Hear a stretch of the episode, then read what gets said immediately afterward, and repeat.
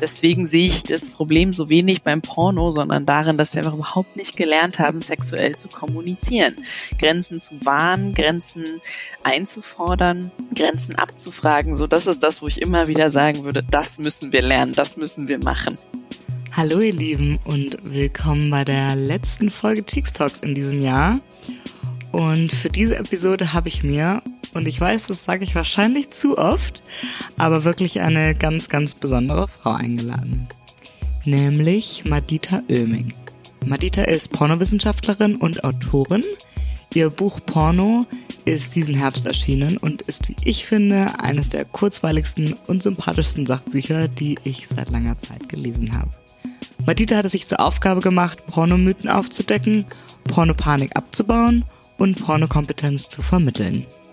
Wir sprechen über die geschichtliche Entwicklung der Pornografie, den gesellschaftlichen Umgang und wie wir lernen können, Pornografie reflektiert und lustvoll zu betrachten, ohne die Schattenseiten aus den Augen zu verlieren. Ich persönlich durfte in den letzten Jahren wirklich sehr, sehr viel von Madita lernen und ich hoffe, von ihrem Ansatz Wissen statt Charme nehmt ihr genauso viel mit. Pünktlich zur Weihnachtszeit habe ich diesmal gleich zwei Geschenke für euch. Zum einen verlosen wir Maditas Buch, Dazu einfach auf unserem Instagram Get Cheeks vorbeischauen und beim Gewinnspiel mitmachen. Und wer beim Zuhören so richtig Lust auf Porno bekommen hat und immer noch keinen Account bei uns hat, für den gibt es hier wie immer eine Woche kostenlos. Dazu einfach bei der Anmeldung zum Jahresabo den Code Madita eingeben oder dem Link in der Episodenbeschreibung folgen. Jetzt erstmal ganz viel Spaß mit Madita Oeming. Herzlich willkommen, Madita. Hallo. Ich weiß nicht, ob du das weißt. Du warst tatsächlich einer der ersten Sujets, wenn man das so sagen kann, unseres Magazins, was damals wahrscheinlich zehn LeserInnen hatte. Ja, zwei Wochen nach dem Launch unserer Plattform. Und als du dann auch diesen Artikel geretweetet hast, waren wir wirklich, das war für uns ein Ritterschlag. Deswegen freut mich das riesig, dass du heute hier mit mir sprichst und wir ganz viel von dir lernen dürfen. Und äh, nicht nur ich, die schon sehr viel von dir lernen durfte in der Vergangenheit, ohne dass du das wahrscheinlich weißt, sondern auch alle unsere ZuhörerInnen. Schön, ich freue mich auch. Danke für diese sehr nette Begrüßung. Ja, also ich habe es gerade schon angerissen. Es ist wirklich so, ich finde dadurch, dass du diese Brücke schaffst zwischen der Pornoindustrie, zwischen Wissenschaft, zwischen auch der Medienwelt und der Medienaufmerksamkeit. Ja, schaffst du was, was nicht viele schaffen, dieses wirklich auf den Punkt bringen, ohne aber dabei immer den Zeigefinger ähm, rauszuholen. Und ja, hast mir auf jeden Fall in den letzten vier Jahren, die ich mich mit Pornografie beschäftige, ähm, ganz viele ganz wichtige Denkanstöße gegeben. Und dafür wollte ich mich erstmal bedanken. Danke fürs Zuhören. Da gehören immer zwei dazu, um was zu lernen. Also freut mich sehr. Schön. Dazu, dazu mache ich ja, was ich mache. Genau, und du hast jetzt dein Buch rausgebracht, Porno. Das liegt hier auch äh, direkt neben mir. Und ähm, es wird dich freuen, dass ich dir erzähle, ich habe es überall in die äh, Öffentlichkeit mitgeschleppt und habe immer so gelesen, dass man den Titel gut sehen kann. Das freut mich wirklich, ja. Und ich glaube, man muss gar nicht so viel Erfahrung mit Zensur haben, um sich zu denken, dass der Titel auf jeden Fall eine Herausforderung ist. Ähm, ja, vielleicht kannst du dazu kurz was sagen. Ähm, wieso hast du dich bewusst, das weiß ich, für diesen Titel ähm, entschlossen? Und was, und gleich die zweite Frage, hast du denn schon Herausforderungen mh, hm, bemerkt in der Vermarktung deines Buchs? Mhm. Also mir war es ganz besonders wichtig, dass dieses Wort einfach dick und fett auf diesem Cover draufsteht, damit ich eben nicht ähm, den Weg gehe, wie ihn viele gehen und auch gehen müssen, etwas, wo Porno drin ist, anders beschreiben zu müssen. Also wir leben ja auch in einer Zeit, wo, weiß ich nicht, von Sexual Wellness geredet wird oder so ganz viele Begriffe gefunden werden, um es nicht Porno zu nennen. Und ich verstehe die Funktion davon. Also ich mache dafür auch niemandem Vorwurf. Das ist eine Strategie, die ich nachvollziehen kann. Und manche Menschen, gerade auch Frauen, brauchen das auch, um sich diesem Gegenstand zu nähern. Ähm, aber als mein Verlag quasi sagte, könnten wir nicht das Wort vermeiden? So, das gibt folgende Probleme. Also es gibt dann die verschiedenen Menschen, die sagen, wir können dann auf Amazon keine Werbung schalten oder in den Suchmaschinen wird man benachteiligt oder ähm, es gibt da verschiedene äh, Online-Räume, wo man einfach auf einer Blacklist ist mit diesem Wort und es wird die digitale Sichtbarkeit dieses Buches einschränken. So. Ähm, also es ist jetzt sag ich mal, nicht die geschäftlich klügste Entscheidung, das Buch so zu nennen.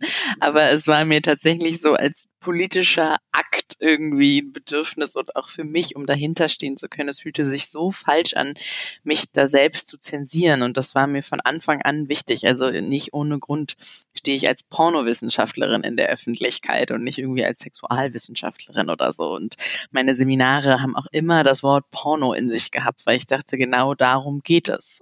Ähm, und dieses Buch geht nun mal um Pornos. muss es irgendwie auch so heißen. Ähm, das war mir total wichtig wichtig und deswegen jetzt eben auch so groß, wie es nur auf diesem Cover stehen kann, steht es jetzt da und ähm, es macht mich jedes Mal sehr glücklich, es zu sehen.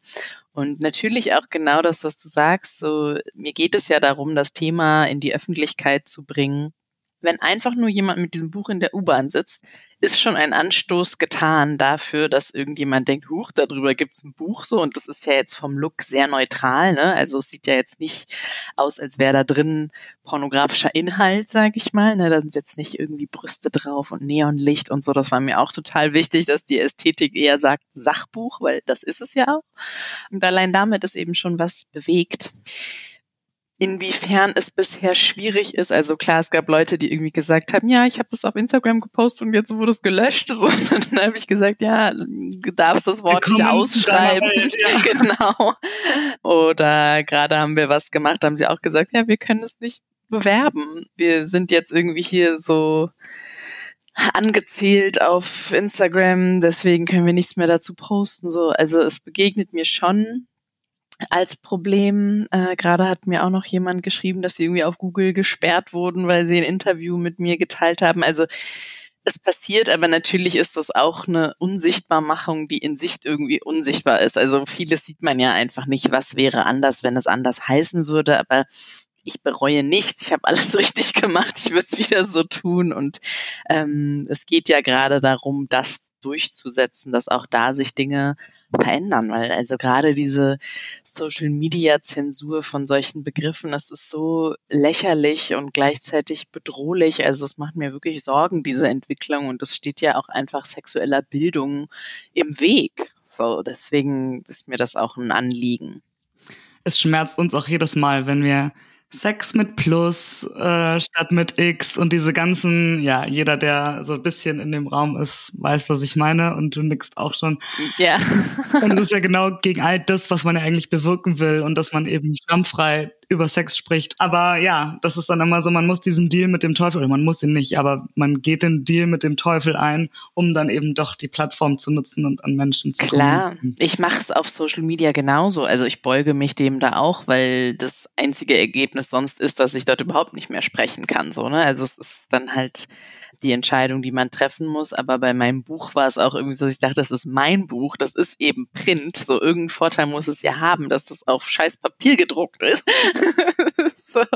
Also da wollte ich mir das nicht nehmen lassen, aber in anderen Räumen muss ich mich dem natürlich auch widerwillig beugen.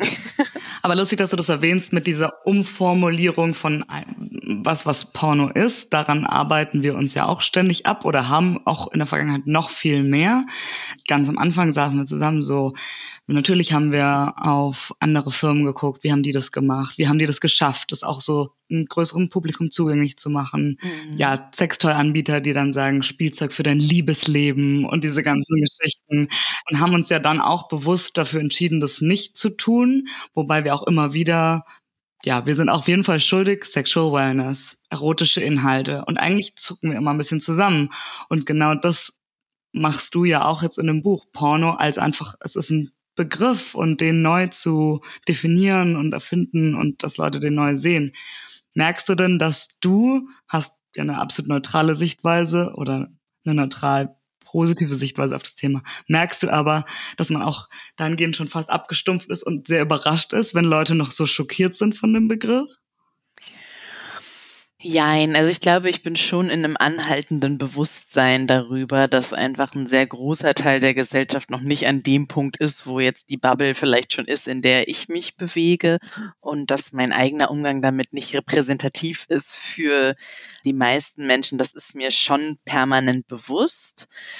Aber klar gibt es die Momente, wo ich es vergesse oder wo ich also ich hatte jetzt zum Beispiel gerade einen Abend in Frankfurt in einem Kino mit Paulita Pappel, wo wir einfach nur aus unseren Büchern gelesen haben und äh, Videos geguckt haben aus unserem Porno-Guide, also über nichts pornografisches 0,0 und trotzdem gab es dann irgendwie Beschwerden ans Kino, so, ne? Und das sind dann schon immer wieder Sachen, wo ich denke, mein Gott, also es so, ähm, es hatte ja nicht mal was praktisch mit Porno zu tun, weißt du, also dass allein das drüber sprechen problematisch ist, das finde ich eben immer wieder so spannend.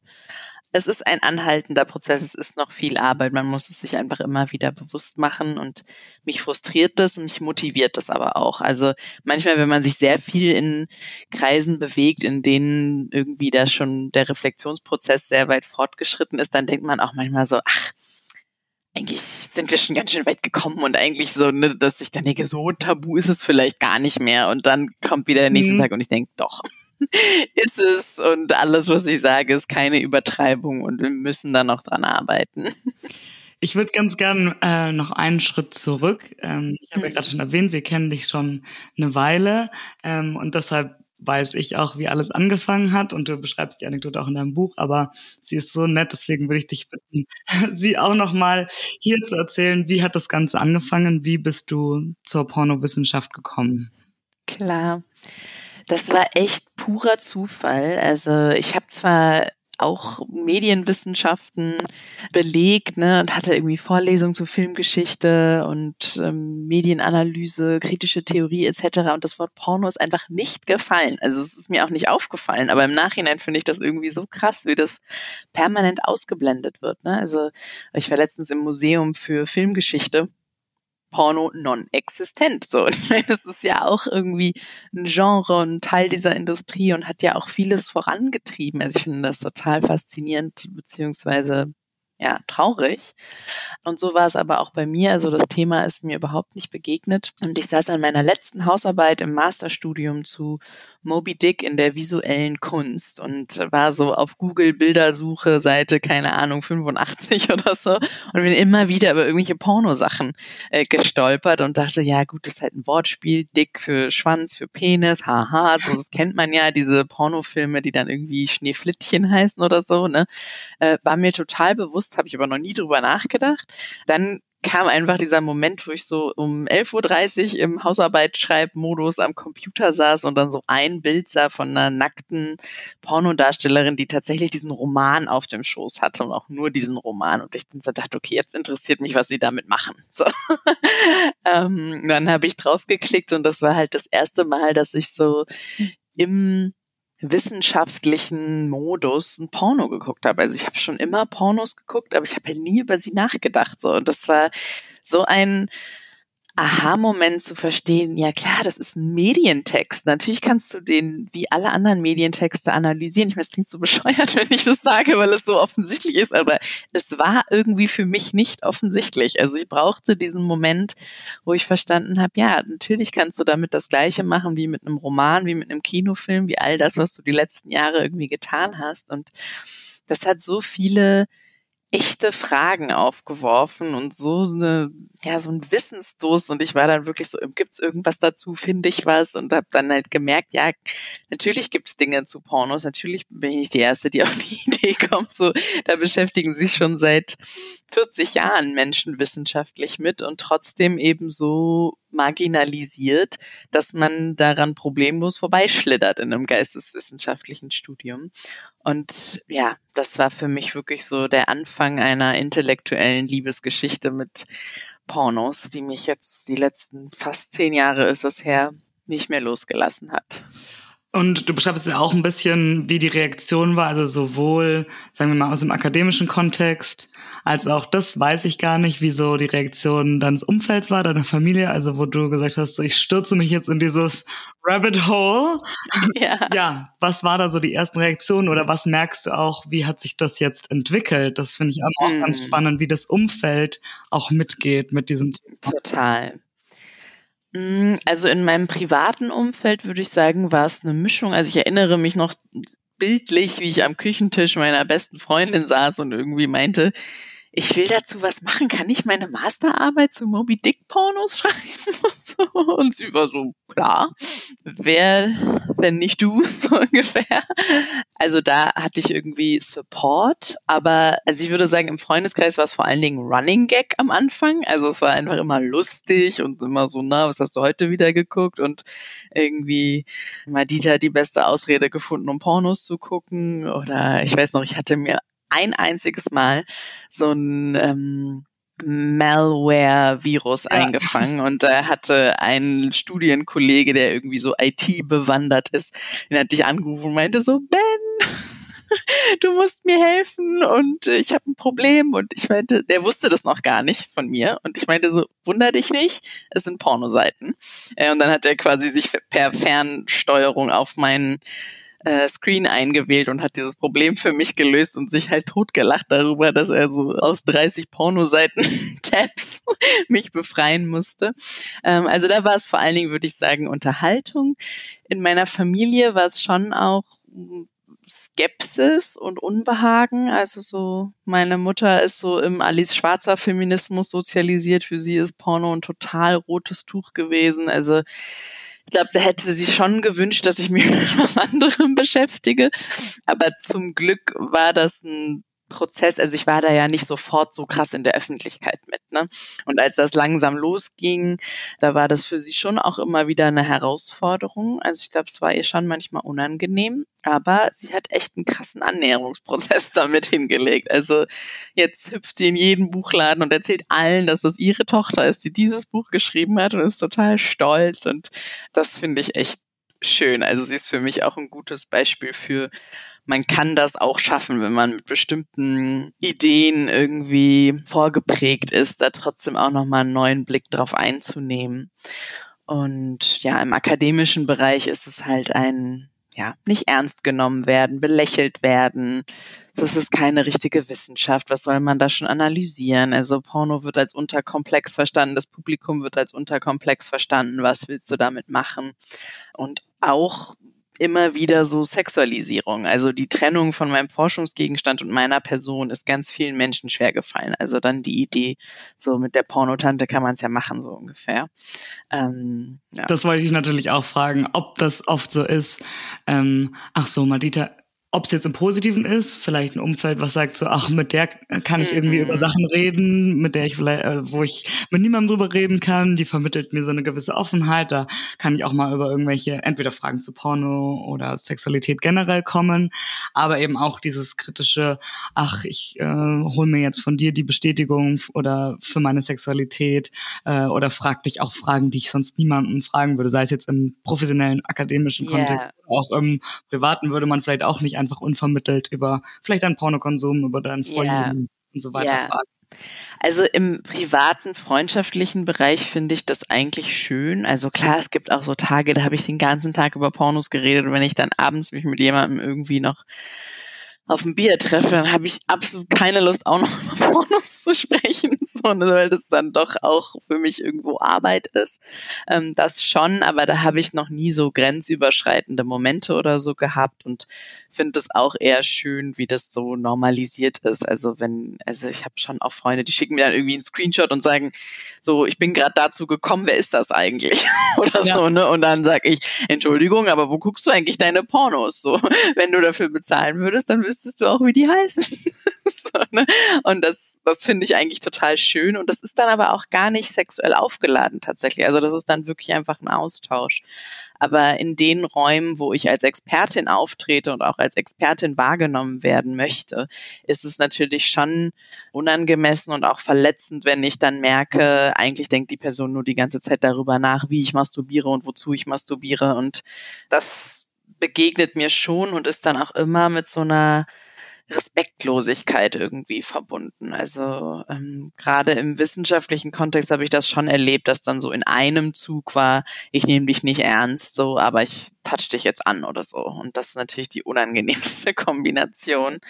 Und auch so mit JournalistInnen zum Beispiel finde ich schon auffällig, wie oft ich private Fragen gestellt bekomme, die du halt eine Klimaforscherin niemals fragen würdest, so, ne? ja, ich, es ist ein krasser Balanceakt, muss ich sagen, weil ich schreibe ja, also auch im Buch sind ja auch private Elemente so, ne? Also mir ist es ja auch total wichtig, Mensch sein zu dürfen. Das ist was, was ich wirklich sehr bewusst mache, weil ich finde, mein Dasein als Expertin sollte nicht im Widerspruch dazu stehen, dass ich auch einen Körper habe und Lust habe und ein sexuelles Wesen bin. So.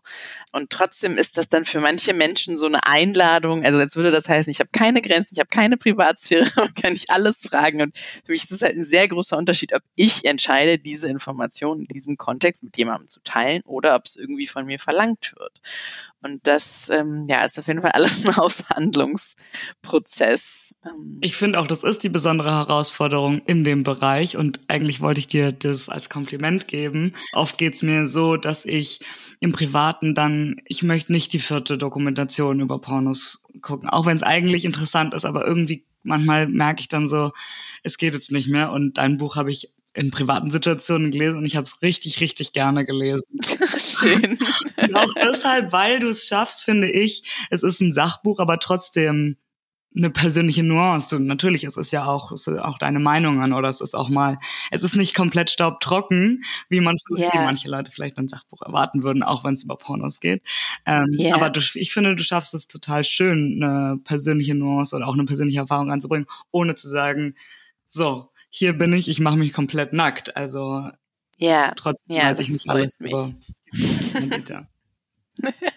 Was wir tatsächlich noch nie gemacht haben, im, auch in dem Kontext dieses Podcasts, ist wirklich mal so auf die Geschichte des Pornos zu gucken oder wirklich mal sich so zu fragen, ich möchte jetzt gar nicht schon wieder diese Frage aufmachen, was ist Porno, was ist kein Porno, was ist die Definition, aber so bisschen und auch nicht, was sind die ersten, also wenn wir echt abseits von Schriften und Höhlenmalereien, das ist, glaube ich, auch ein klar, da waren schon pornografische Bilder. Aber wenn wir so an das Bewegtbild denken, also die ersten Bewegtbilder, wirklich was wir als Pornografie so ein bisschen verstehen in unserer Gesellschaft, vielleicht können wir da einmal so reinspringen. Wann hat das überhaupt angefangen? Mhm. Also man kann im Prinzip sagen, ähm, also das Datum ist jetzt ausgedacht, aber ich sag mal, im Februar 1893 wurde der Film erfunden und im März 1893 gab's Pornos. also es ist eigentlich mit jedem Medium so, das uns zur Verfügung stand, dass wir es genutzt haben, um Sex zu zeigen. Ähm, wir haben es zwar erst an einem bestimmten Punkt als Pornografie verstanden, das finde ich immer wichtig nochmal zu sagen, dass wirklich dieses Konzept erst im 19. Jahrhundert entstanden ist. Es ist eine Folgeerscheinung der Moderne, dass wir denken, Bilder von Sex sind gefährlich. Also das ist nichts, was wir aus dem Mittelalter mitgenommen haben, sondern was eigentlich dann erst entstanden ist und sehr viel mit dem Bürgertum zu tun hat, der sogenannten Aufklärung. Würde jetzt alles zu weit führen, aber ich finde es wichtig, einmal gesagt zu haben, ähm, dass das auch nicht nur mit Religion zu tun hat, sondern auch ganz viel mit ähm, ja so einer Überbetonung von Vernunft und dem Geist im Widerspruch zu dem Körper, den Trieben der Lust und dass diese Lustfeindlichkeit damit auch ganz viel zu tun hat und eben auch die Angst vor Medien. Also erst als überhaupt Massenmedien entstanden sind mit der Industrialisierung, kamen diese Ängste von, was macht das mit Menschen? Und äh, da standen auch schon immer Jugendliche im Zentrum und auch Frauen und Menschen aus der Arbeiterinnenklasse. Also da ging es immer darum, so die weißen mächtigen Männer können das alles einordnen und verkraften, aber wenn andere Menschen mit Medien konfrontiert werden, oh oh. und das finde ich total wichtig zu verstehen, wenn wir auf Pornos gucken, weil für mich das wirklich ganz zentral eine klassische Medienpanik ist, bei der wir eben irrationale Ängste haben davor, was diese Inhalte mit verschiedenen Menschen machen. Und darin eben auch steckt, so die Angst vor der subversiven Macht von Porno. Also die Idee von, das führt irgendwie zur Revolution, zum Umsturz und die soziale Ordnung wird durcheinander gebracht. zurück zu deiner Frage. also sobald es bewegte Bilder gab, gab es auch bewegte pornografische Bilder. Natürlich aber noch in einem völlig anderen, also wenn wir uns die Geschichte angucken, ist die Entwicklung der Pornografie sehr eng mit der medientechnologischen Entwicklung verbunden. Also je leichter es war, Filme zu kreieren und auch zu verbreiten, desto mehr hat sich natürlich Pornografie verbreitet. So haben sich auch die Inhalte verändert. Also von den ganz frühen Filmen, so der, der früheste noch erhaltene Pornofilm ist ein französischer Film, ich glaube von 1895. Da sieht man im Prinzip eine, es ist nur eine Minute noch erhalten, da sieht man so eine strip Striptease-Szene in einer Hochzeitsnacht, wo die Braut sich quasi langsam auszieht. Heute sieht das ehrlich gesagt wie Slapstick aus, weil sie so eine Schicht nach der anderen auszieht. Ähm, ich finde es schwer zu beurteilen, ob das damals auch schon humoristischen Anteil hatte. Ich könnte mir vorstellen, dass schon, aber natürlich vor allen Dingen durch die historische Distanz ist es so, dass wir, also das kann man heute, könnte man problemlos in einer Grundschule zeigen quasi, weil das so FSK 6 wäre ähm, aber für damalige Zeiten eben ähm, skandalös war. Und interessant, also am spannendsten wird es eigentlich ab den 60er, 70er Jahren mit der Legalisierung von Pornografie. Also davor musste Porno im Untergrund produziert und im Untergrund vertrieben werden. Die Orte, wo Pornos geguckt werden konnten, ähm, waren meistens Burschenschaften, Bordelle, Gentlemen's Clubs, also sprich Räume, zu denen nur Männer Zugang hatten. Also es war lange tatsächlich ein rein männliches Publikum, eher so aus logistischen Gründen, weil sie die mhm. Privilegien hatten, sich an solchen Orten aufzuhalten ähm, und eben auch ähm, ja illegal produzierte Inhalte sehen zu können. Und erst mit der Legalisierung, als der Pornofilm dann erstmal in die Kinos gekommen ist und überall Pornokinos entstanden sind, da ist eigentlich dann auch dieses Thema groß geworden, weil auch dann der Widerstand groß geworden ist. Also je sichtbarer das wurde, desto größer wurde die Angst davor, desto lauter wurden die Proteste dagegen. Da ist die feministische Anti-Porno-Bewegung entstanden. Und auch da sprechen wir dann halt irgendwie noch so von 90-minütigen Feature-Film-Formaten, die im Kino zusammen angeguckt wurden. Sprich, man musste irgendwie eine breite Masse abdecken. Da war sehr viel Humor drin, um so einen Comic Relief zu erzeugen. Also wer schon mal im Kino mit fremden Menschen Pornos geguckt hat, weiß, es hilft sehr, wenn man zwischendurch mal lachen kann, weil das ja auch nicht unbedingt Orte waren, an denen jetzt zusammen masturbiert wurde. Ähm, das wollte ich gerade fragen, denn Leute, die keine Vorstellung davon haben, und das ist jetzt unsere ganze neue Generation, die mit Internetporno groß geworden ist, ist nämlich so ein bisschen die Frage, wie kann man sich eigentlich diese damaligen Pornokinos, also wirklich nicht die mhm. Kabinen, sondern vorstellen, ist das was, was man dann mit Freunden gemeinsam, dass man sagt, komm, wir gucken heute, geht man da alleine, wird da masturbiert? Also ich bin mir sicher, es wurde sicherlich auch masturbiert, ähm, Tatsächlich weiß man da gar nicht viel zu. Also ich habe schon gesagt, mein nächstes äh, Projekt muss irgendwie sein, so Pornokino-Forschung, gerade auch in Deutschland. Ähm, das finde ich total spannend. Ich war gerade in Frankfurt in einem alten Kino, das auch zwischenzeitlich ein Pornokino war und man weiß einfach super wenig darüber. Aber ich meine damit, heute verbinden ja viele mit Pornokino entweder die Einzelkabinen, in die ich wirklich alleine reingehe, wichse, wieder rausgehe und dazu sind sie da, was so ein bisschen die Zeit vor Internet, zumindest in der Selbstverständlichkeit von alle Haushalte haben das irgendwie zur Verfügung.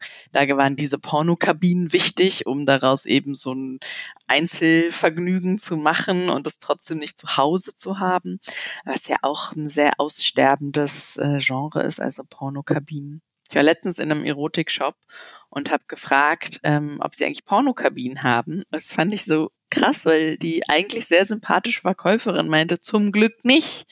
Und das fand ich so interessant, weil sie ja sofort angenommen hat, dass ich da nicht rein will, weil sonst wäre es ja eine sehr unangemessene mhm. Antwort gewesen. Ich habe mich komplett geschämt ja. gefühlt und das fand ich so traurig an so einem Ort. Ne? Sie meinte, dann hätten wir wahrscheinlich, äh, wie hat sie es formuliert, speziellere Gäste. Äh, und ich dachte mir so, wow, sehr viele Annahmen darüber, wer irgendwie Pornos guckt, inwiefern das problematisch ist. Also fand ich spannend.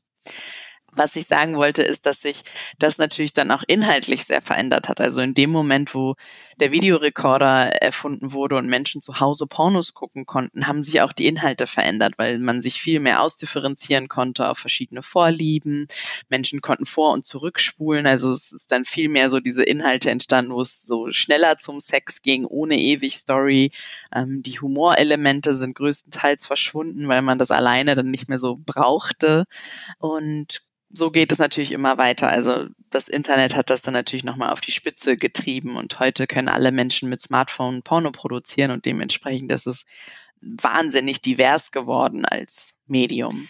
Denn oft, wenn ich über Pornos rede mit meinem Umfeld, das Gefühl ist, dass wir schon mal eigentlich an einem Ort waren, sozusagen in der Geschichte, wo Pornos einen ganz anderen Stellenwert hatten. Und für viele, in der Wahrnehmung von vielen, ist eigentlich dann erst dieser Switch zu diesen kostenlosen Tube-Seiten und der ganzen Amateurwelle dann erst sozusagen als viele der problematischen Narrative um Porno aufkamen.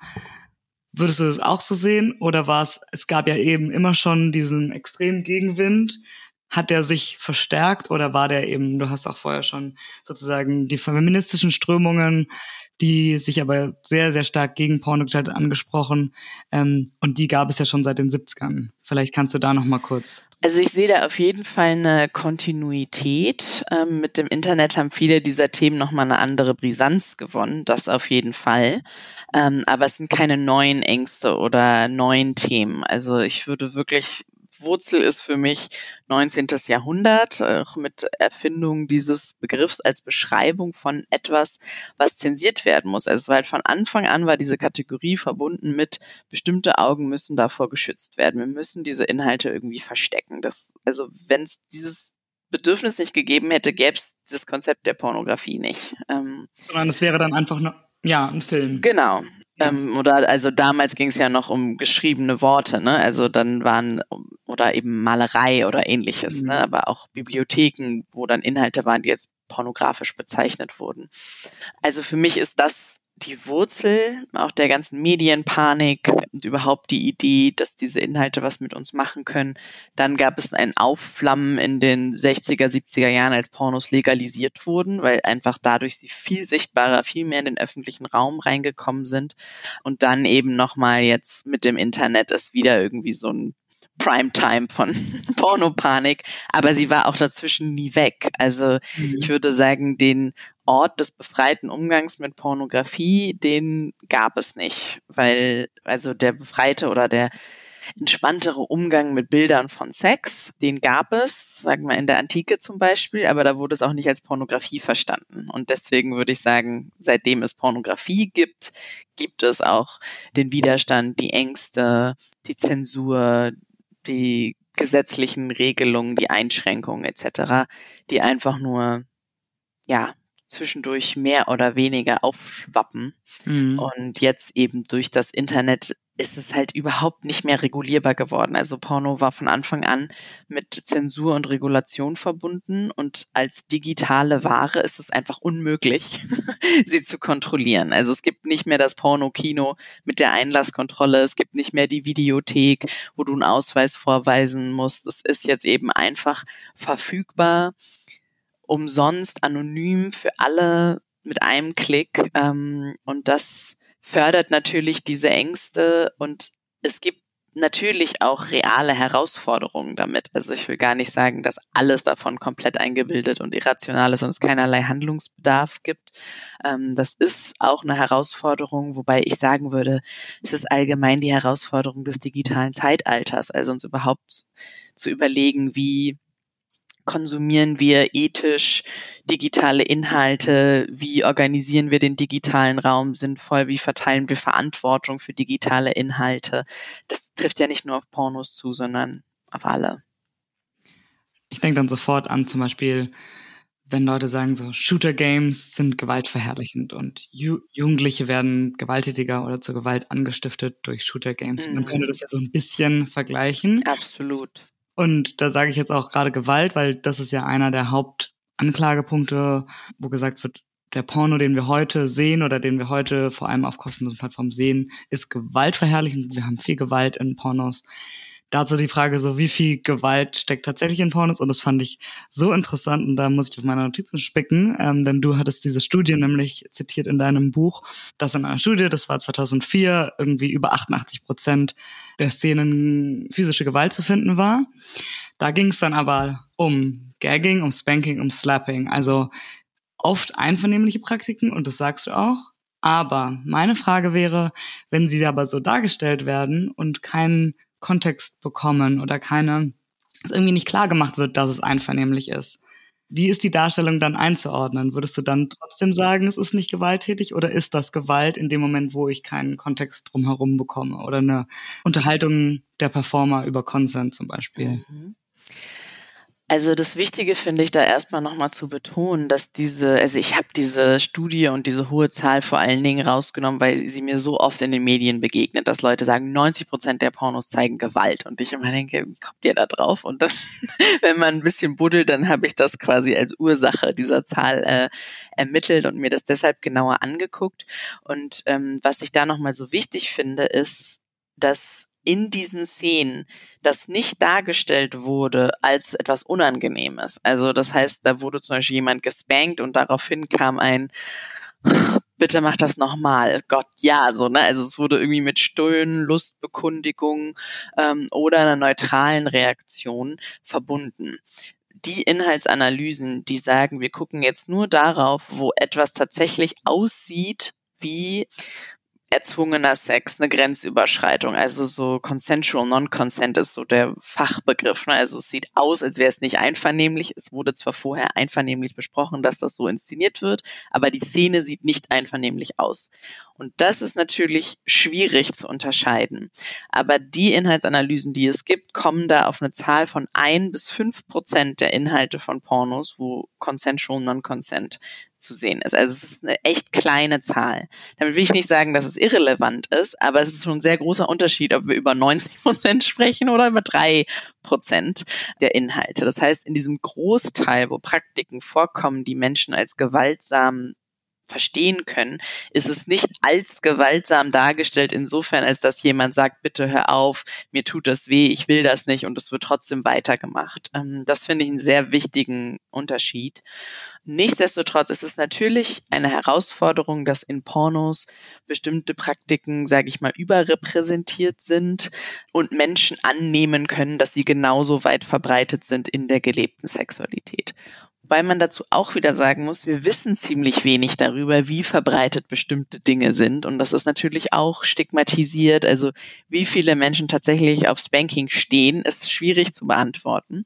Dreh- und Angel Punkt bei alledem ist aber immer wieder die Kommunikation und die Einvernehmlichkeit. Also wenn ich mit einer anderen Person etwas machen möchte, muss ich fragen. Und das sollte egal sein, ob das jetzt zum Beispiel vaginale Penetration oder anale Penetration ist. Ne? Also da wird ja auch immer so ein merkwürdiger Unterschied gemacht, als müssten wir bestimmte Dinge überhaupt nicht besprechen, weil das ist halt Sex. So, ne? Und nur was dann irgendwie als weniger normative Praktiken betrachtet wird, da muss man dann fragen. Das finde ich total problematisch. Ne? Also so wenn ich jemanden küssen möchte, anfassen möchte und am besten schon, wenn ich jemanden umarmen möchte, irgendwie zu fragen, kann ich dich drücken? So, ne? Es ist eigentlich nicht so schwierig. So, das sollten wir halt einfach normalisieren. Und ähm, deswegen sehe ich in alledem halt das Problem so wenig beim Porno, sondern darin, dass wir überhaupt nicht gelernt haben, sexuell zu kommunizieren, Grenzen zu wahren, Grenzen einzufordern Grenzen abzufragen. So, das ist das, wo ich immer wieder sagen würde, das müssen wir lernen, das müssen wir machen. Aber hättest du dann einen persönlichen Wunsch, wie das Porno, weil dein Standpunkt ist ja auch, und das sagst du auch im Buch, Porno hat nicht den Anspruch oder sollte nicht den Anspruch haben, mhm. educational zu sein, also die mhm. Aufklärung abzulösen und uns mhm. all das beizubringen. Dann aber die Frage, wie schaffen wir es, genau das trotzdem zu vermitteln? Oder was mhm. denkst du, wäre da die beste Lösung? Auf jeden Fall außerhalb des Pornos. Also ich habe irgendwie keinen Wunsch an den Porno. Das Einzige, was ich mir von Pornos wünsche, ist, dass im, sage ich mal, Mainstream-Mainstream-Bereich, also auch große Studioproduktion oder so, dass wir mehr Vielfalt sehen, also dass wir mehr Vielfalt an Körpern, an Sexualitäten sehen, dass wir ne, verschiedene Spielarten sehen. Also weißt du, so das ist so ein Vorwurf, den man schon immer noch dem Porno machen kann, dass es natürlich sich an normschönen Körpern orientiert, dass ein sehr großer Teil heterosexuell ist, dass was weiß ich, in einer klassischen Dreierkonstellation irgendwie so selten irgendwie bisexuelle Kontakte zu sehen sind, ne? Oder dass Transkörper meistens fetischisiert werden, all diese, weißt du so, also das sind schon Dinge, über die wir sprechen können, über die wir auch bei allen Medien sprechen können, was ich ein legitime Kritikpunkte finde. Ähm, aber zu sagen, ich finde, Porno dürfen jetzt nur zu zehn Prozent Spanking zeigen, weil nur zehn Prozent finden das erregend oder so, das finde ich halt schwierig, ähm, weil wir dann auch so stark an dieser Frage sind von was ist richtiger Sex, so, ne? Und ähm, hm. wie kann man nur normativ beantworten und subjektiv so. Ne? Deswegen ähm, finde ich das schwierig, aber natürlich auch die Rollenverteilung, ne, so, also das in Mainstream-Pornos war eben häufiger die weiblich gelesene Person, die Person, die dann Zielperson dieser Akte war, so, ne, dass ich mir da quasi eine Gleichberechtigung wünschen würde von, es wird genauso oft auf Männerärsche gehauen wie auf Frauenärsche, so, ne. Also das wären dann zum Beispiel eher so Wünsche. Aber an sich finde ich es nicht so zu problematisieren, dass es diese Inhalte gibt, sondern eben eher, dass wir keine sexuelle Bildung vermitteln, dass wir nicht über Einvernehmlichkeit sprechen.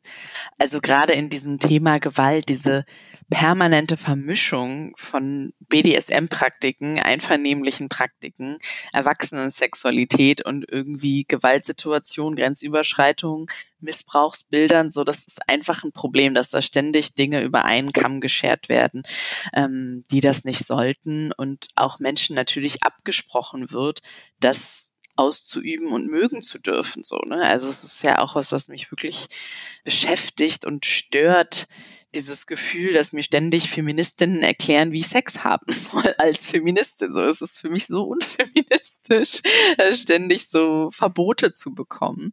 Und natürlich sind da auch Stereotype dahinter. Also das immer wieder heißt, keine Frau will so Sex haben wie im Porno. So, doch es gibt Frauen, die so Sex haben möchten und das dürfen sie auch.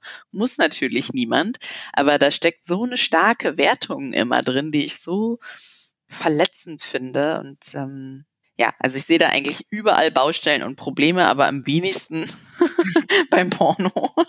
Da hat auch Paulita, die du auch vorher schon erwähnt hast, ähm, in einer vorigen Folge was gesagt, was ich ganz lange in Erinnerung behalten habe, ähm, dass es auch so falsch ist in unserer Gesellschaft, dass wir diese Sachen, die uneinvernehmlich sind, Revenge Porn, dass wir den überhaupt Porn nennen, mhm. weil das sind Gewaltakte und das sind wirklich, das hat nichts mit Pornografie zu tun und ich fand, das war was, was ganz, ganz wichtig ist und was mehr Menschen hören sollten, ähm, dass wir das aufhören müssen, Porno zu nennen oder Pornografie, denn das ist einfach ein Gewaltakt an jemanden, also nicht nur an jemanden physisch, sondern dann auch weiter an deren ähm, ja, Privatsphäre, ja. über Revenge ja. Porn Absolut. Anführungszeichen reden. Also ähm, ja, das fand ich ein super, super Einwurf und passt. Total. Und das gilt äh, noch drastischer für sogenannte Kinderpornografie, weißt du? Also da würde auch drüber gesprochen, als wäre das irgendwie so ein anderes Genre, ne? Also im Englischen heißt es dann noch so oft Kiddie Porn, ne? Also wo man irgendwie, es ist so wie es gibt Milf-Porno, es gibt Femdom-Porno, es gibt Kiddie-Porno, es gibt Tier-Porno. So klingt das, weißt du? So, also das ist einfach so eine problematische Vermischung, die so zwei schwierige Dinge gleichzeitig macht, nämlich erstens eine totale Verharmlosung von Gewalt, also einfach zu sagen, das ist Gewalt.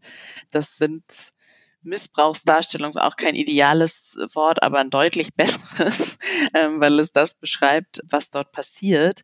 Und das andere ist eine einvernehmliche Medienpraxis unter Erwachsenen so, ne? Und dass wir irgendwie so ein Unterhaltungsmedium und eine Straftat gleich benennen und die ja auch tatsächlich strafrechtlich so in einem Paragraphen geregelt werden. Also es ist total problematisch. Juristisch wird da von harter Pornografie gesprochen, als wäre das einfach nur so eine Steigerungsform äh, von einfacher Pornografie. Aber es ist einfach was grundlegend anderes. Es ist Gewalt und genauso sollte es bezeichnet werden.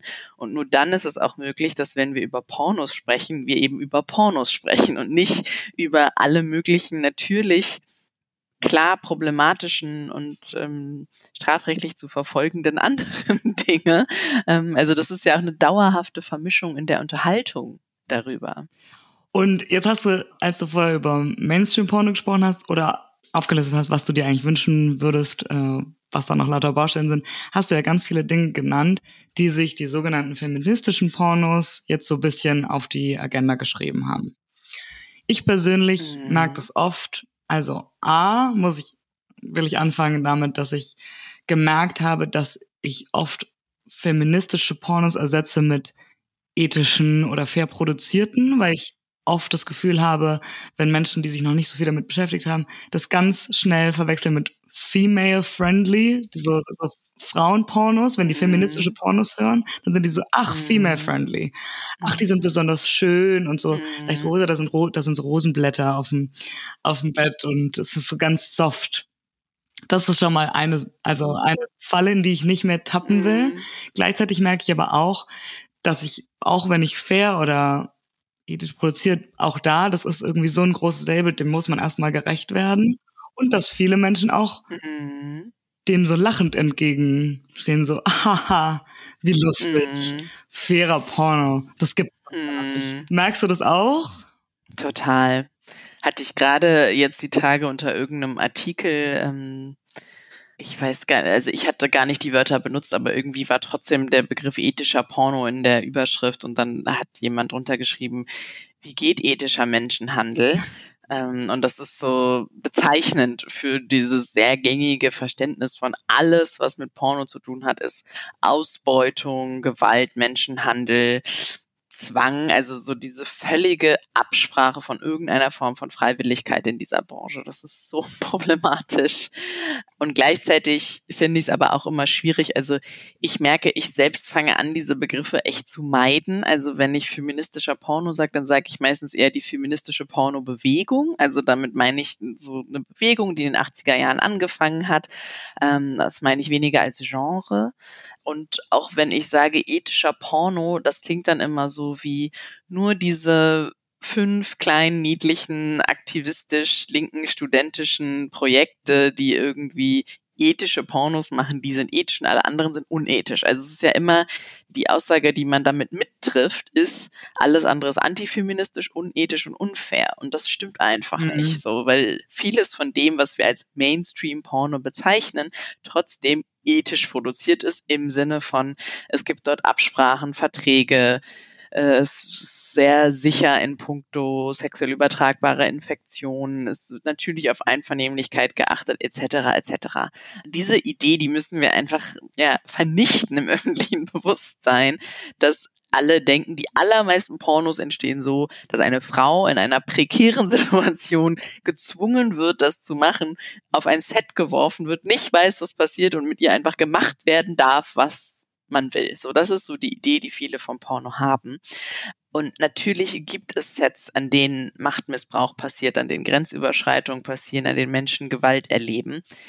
Wie in jeder anderen Filmbranche auch, muss man dazu sagen. Aber die Idee, dass das die große Mehrheit ist und dass das grundsätzlich das ist, was im Porno passiert, entspricht einfach nicht der Realität.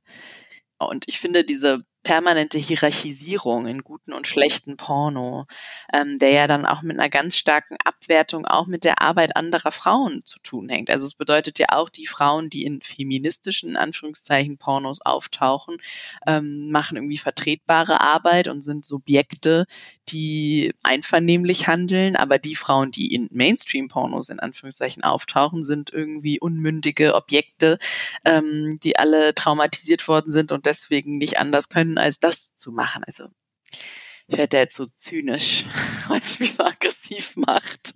Aber ich finde es wirklich, ja, etwas, was ich über die letzten Jahre verfestigt hat im Diskurs über Pornos, was ich total schwierig und unproduktiv finde.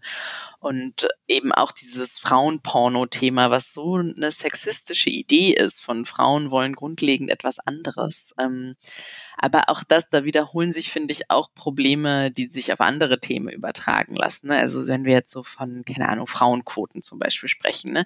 Also natürlich gibt es keinerlei Garantie dafür, dass eine Frau permanent feministisch handelt. Ne? Also nur weil eine Frau in einer Führungsposition ist, ist ein Unternehmen nicht automatisch feministischer.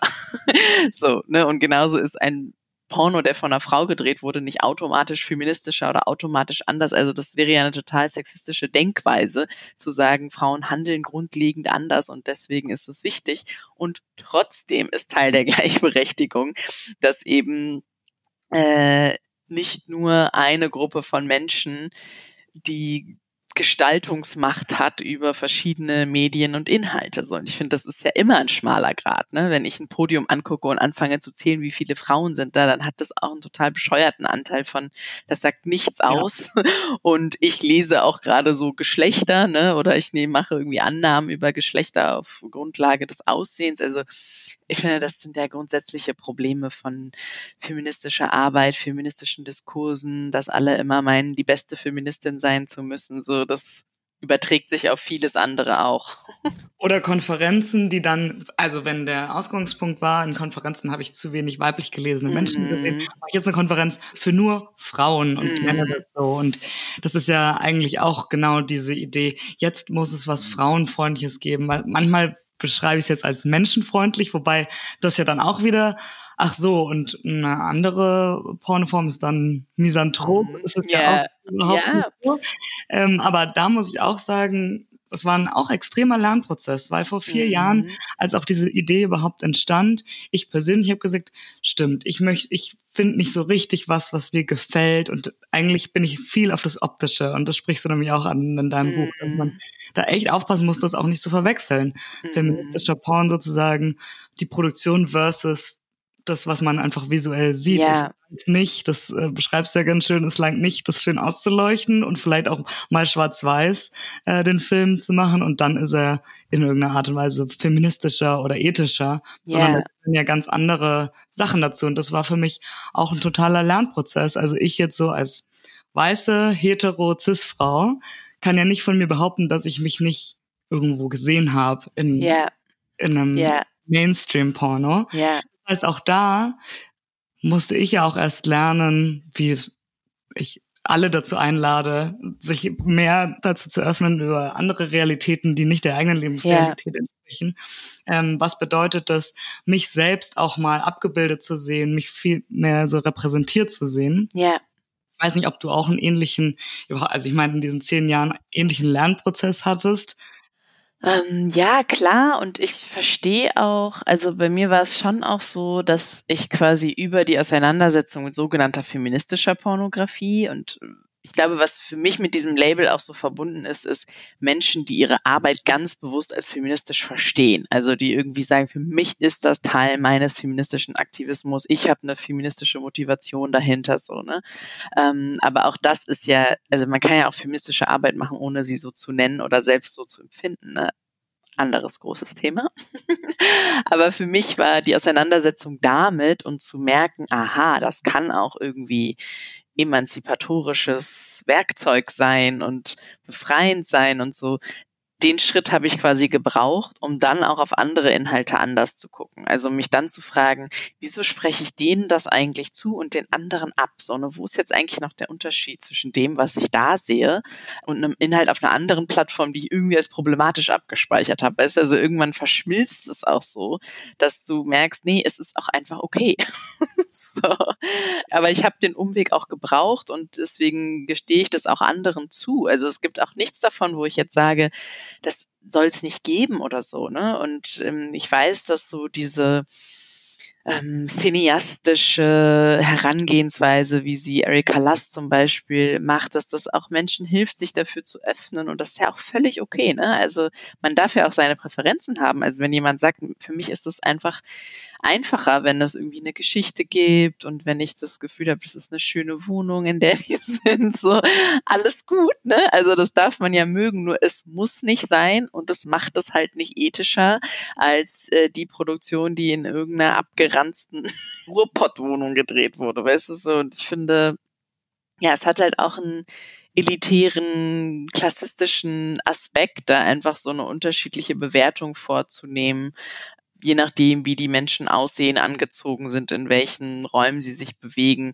den Sex anders zu bewerten, den sie da drin haben. Und das, finde ich, sollte man zumindest ähm, auch an sich beobachten, sich bewusst machen. Aber ich glaube, das ist für die meisten Menschen so ein Prozess und das dauert auch und das ist auch okay. Also ich versuche dann da auch so liebevoll nachsichtig zu sein, wenn ich merke, jemand ist einfach halt gerade noch an dem Punkt, wo sie zum Beispiel überhaupt das erste Mal merkt, wow, Feminismus und Porno muss nicht im Gegensatz zueinander stehen. Und dann finde ich es auch okay, die Person bei diesem Schritt irgendwie erstmal zu begleiten und dann nochmal zwei Jahre später zu sagen, übrigens, da muss man auch nochmal kritisch drüber nachdenken. So. Und das, das mache ich in meinen Seminaren ähnlich, dass ich dann auch sage, so, wir gucken uns jetzt an, was wollte eigentlich die feministische Pornobewegung so, ne? Und dann sind alle super begeistert von diesem wow, umdenken und dann zwei Sitzungen später fange ich an, äh, das eben auch nochmal zu problematisieren, zu sagen, ja, aber ist es nicht schwierig, das so und wo ist jetzt eigentlich der Unterschied zwischen der Szene und der Szene so und dieser Weg ist dann auch oft notwendig und das ist auch okay. Ähm. Du hast gerade das elitäre Wohnzimmer angesprochen und ich kann mir vorstellen, dass auch einige, auch einige, die uns kennen oder einige, die uns zuhören, sagen, na ja, aber ist es nicht wirklich elitär, dass ich zahlen muss, mhm. um überhaupt an eure Inhalte zu kommen? Es ist ja schön, dass du die ganze Zeit erzählst, was, was es alles bei euch gibt oder was wir anders machen. Aber das ist alles hinter einer Paywall. Mhm. Und natürlich, und das ist die größte Frage und die fairste Frage, die kommt, wieso soll ich dafür zahlen? Und was ist, hast du dazu eine Meinung? Mhm. Und wenn ja, welche ist die? Also erstmal finde ich das wichtig, daran auch immer wieder zu erinnern, so, ne, dass natürlich nicht alle Menschen sich gleich leisten können, für Pornos zu bezahlen und dass deswegen in dieser permanenten Forderung ähm, natürlich auch Privilegien stecken. Ich denke aber, das ist, wenn ich das jetzt analog zur Biofleischdebatte zum Beispiel sehe. So natürlich können sich nicht alle Menschen problemlos Biofleisch leisten, aber es gibt sehr viele Menschen, die es sich leisten könnten, sich aber dagegen entscheiden, weil ihnen das Bewusstsein dafür fehlt, ähm, was ihre eigene Verantwortung als Verbraucherinnen ist und wie sie dazu beitragen könnten, Dinge zu verbessern. Und wenn einfach nur alle, die sich leisten können, Biofleisch zu kaufen, Biofleisch kaufen, wäre halt schon ein massiver Unterschied gemacht und eine enorme Verbesserung für die Arbeitsbedingungen hergestellt und für die Tierschutzbedingungen. Ähm, und genauso ist es bei der Pornobranche. Also wenn einfach nur ein Großteil der Menschen für Pornos bezahlen würde, wäre es auch völlig okay, wenn der Teil, der sich nicht, nicht leisten kann, das nicht tut.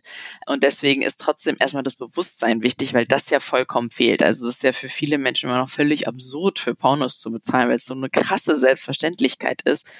Und für mich steckt in diesem Pay for Your Porn Aufruf auch wirklich sehr viel mehr als nur das Geld. Also es geht ja auch darum, dass man einen bewussten Umgang findet. Also sich überlegt, wessen Inhalte gucke ich mir eigentlich hier an? Wer hat die zur Verfügung gestellt? Wen würde ich auch zur Verantwortung ziehen können, wenn ich hier was Problematisches sehe? Wie sicher kann ich mir sein, dass das einvernehmlich veröffentlicht wurde und nicht von irgendeinem Festivalklo äh, gefilmt wurde und hochgeladen? Und natürlich auch stehe ich dazu. Also habe ich Panik, dass meine Ehefrau auf der Kreditkartenabrechnung die Pornoseiten entdeckt oder nicht. Weißt du, das steckt ja da auch alles mit drin. Fühle ich mich wohl, dieser Seite meine Kontodaten zu geben oder nicht? Also ich informiere mich ja dann auch ganz anders. Transparenz wird einfach viel wichtiger in dem Moment, wo ähm, Geld im Spiel ist.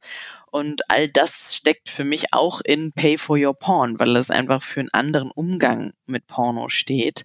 Und auch da, also wenn man jetzt zum Beispiel ein Abo abschließt und dann trotzdem zwischendurch irgendwie nochmal auf einer Tube-Seite landet, habe ich jetzt auch gerade nochmal mit, mit Paulita und äh, MeToo, der auch Teil unseres Porno-Guides ist, drüber gesprochen. So, natürlich passiert uns das auch mal, so, ne? Also, wir sind auch keine Porno-Heiligen, so, ne? Wenn man gerade irgendwas ganz Spezifisches haben möchte und weiß, das finde ich jetzt, indem ich drei Suchbegriffe bei Pornhub eingebe, dann macht man es halt, wenn man horny im Bett liegt und in zehn Minuten schlafen möchte. so. Und ist auch kein Weltuntergang, solange irgendwie dieses grundlegende Bewusstsein dafür da ist, dass das halt einen Unterschied macht. Ne? Und es geht ja auch gerade darum, dass die Empörung so groß ist über eine vermeintlich problematische Industrie und immer dieses, oh Gott, wir wissen ja überhaupt nicht, ob das alles irgendwie, ob die überhaupt wollten, dass das da ist und so. Ich denke mir, ja, dann bezahl halt für deine Inhalte.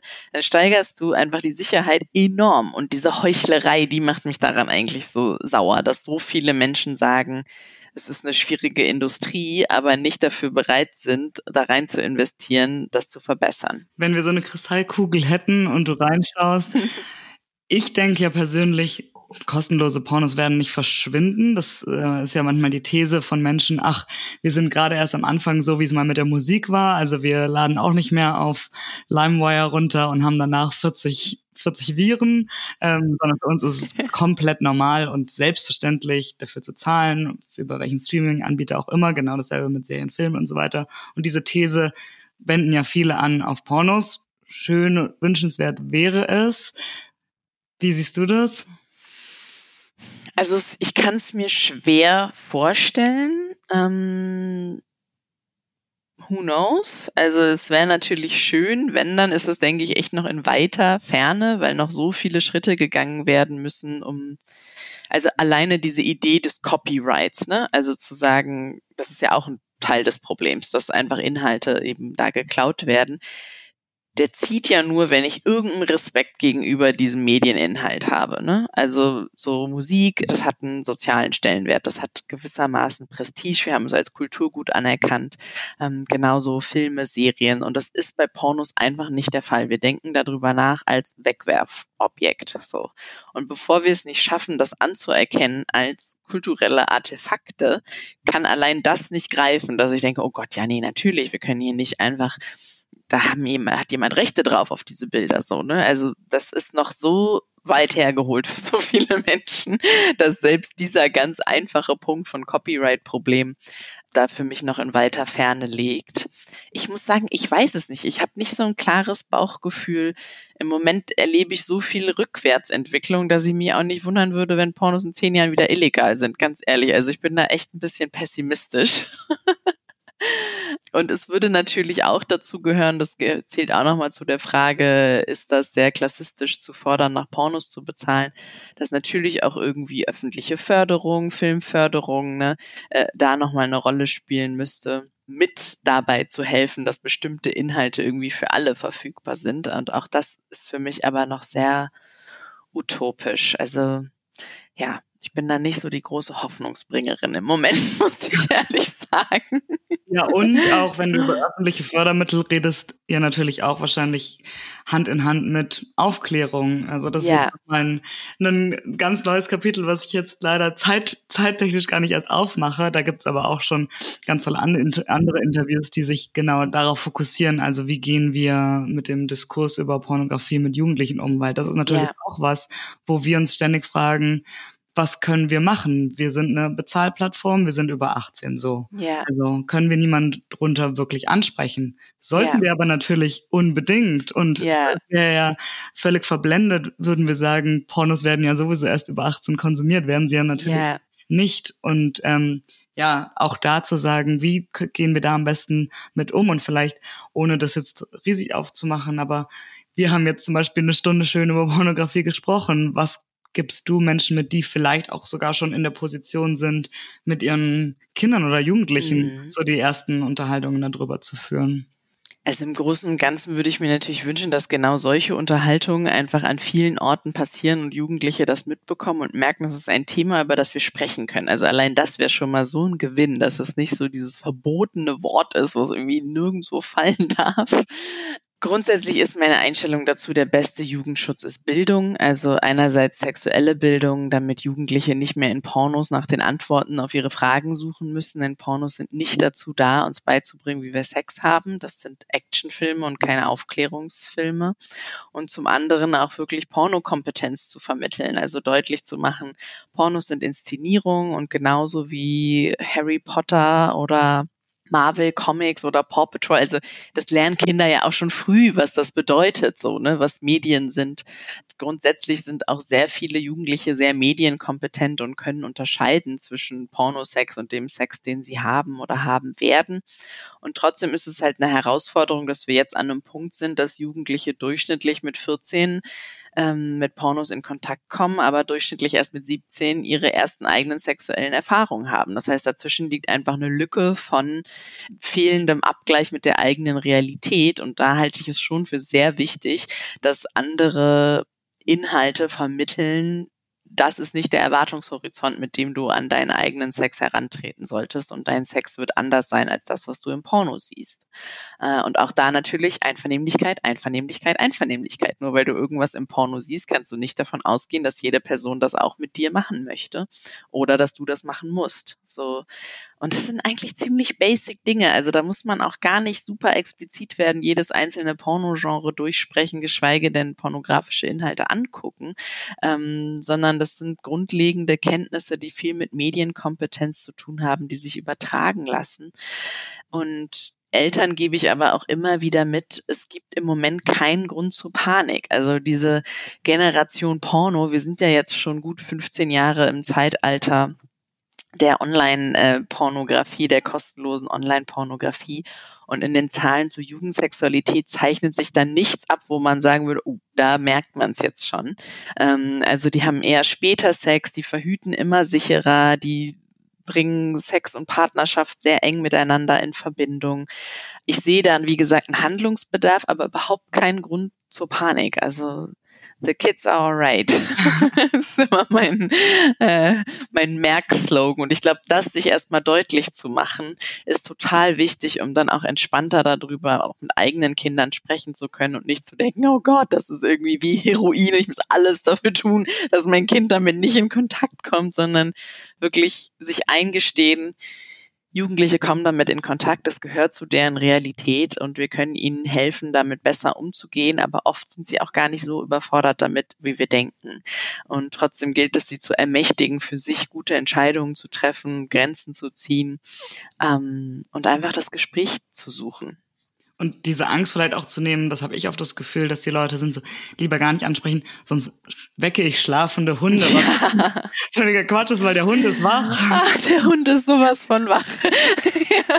der Hund ist wach und neugierig und ähm, schnüffelt überall. Absolut. Also das ist wirklich, äh, diese Sorge ist absoluter Quatsch und es ist natürlich dann auch immer noch mal die Frage, also da wird es zu komplex und detailliert. Es ist natürlich auch wichtig, die Privatsphäre von Jugendlichen zu wahren, sie nicht völlig zu überfordern. Also ich würde jetzt nicht den Gesprächseinstieg suchen von Mama guckt am liebsten Milfpornos so ungefähr. Ne? Also so, man will oft nichts über die Sexualität der Eltern wissen und trotzdem ist es einfach nach wie vor so, dass Eltern und Lehrpersonen die wichtigsten AnsprechpartnerInnen sind für Jugendliche, wenn es um das Thema Sex geht. So und da wird eben Porno ganz oft weggelassen, ähm, obwohl sie da einfach viele Fragen und Unsicherheiten haben. Und das würde ich mir anders wünschen, dass sie einfach Gesprächsangebote, Reflexionsangebote haben und Räume, wo sie da wertfrei und auch fernab ihrer persönlichen Vorlieben drüber sprechen können. Also wir können über Pornos sprechen, ohne ultra intim zu werden. Ja. Schön. Ich glaube, wir sind langsam leider am Ende angekommen und es gäbe noch so viele Themen, die ich mit dir besprechen könnte. Aber an der Stelle sage ich, müssen die Zuhörerinnen einfach äh, auf dein Buch zurückkommen, äh, ja. was ich wirklich, ich habe es schon am Anfang gesagt, ähm, so sehr empfehle und mir auch wirklich wünsche für dich natürlich, aber auch für unsere Gesellschaft, dass es auch Menschen lesen, die bisher sich noch nicht so sehr mit dem Thema auseinandergesetzt haben, außer als Konsumentin. Yeah. Und, ähm, von Menschen gelesen wird, die vielleicht auch nicht auf jeder Seite nicken und sagen, ach ja, und da stimme ich mhm. zu, sondern die das, wie ich auch schon ein paar Themen gesagt habe, eher als Dankanstoß oder yeah. davon was lernen und sich vielleicht auch wirklich, ja, ein paar kritische Fragen selbst stellen. Ja, das wünsche ich mir auch. ähm, vielen, vielen Dank, Madita. Danke dir. Alles rund ums Buch und um dich findet ihr in den Show Notes und schaut auf jeden Fall bei uns auf Instagram vorbei, denn da könnt ihr auch Maditas Buch gewinnen und dann nochmal alles selber nachlesen. Vielen, vielen Dank. Danke dir.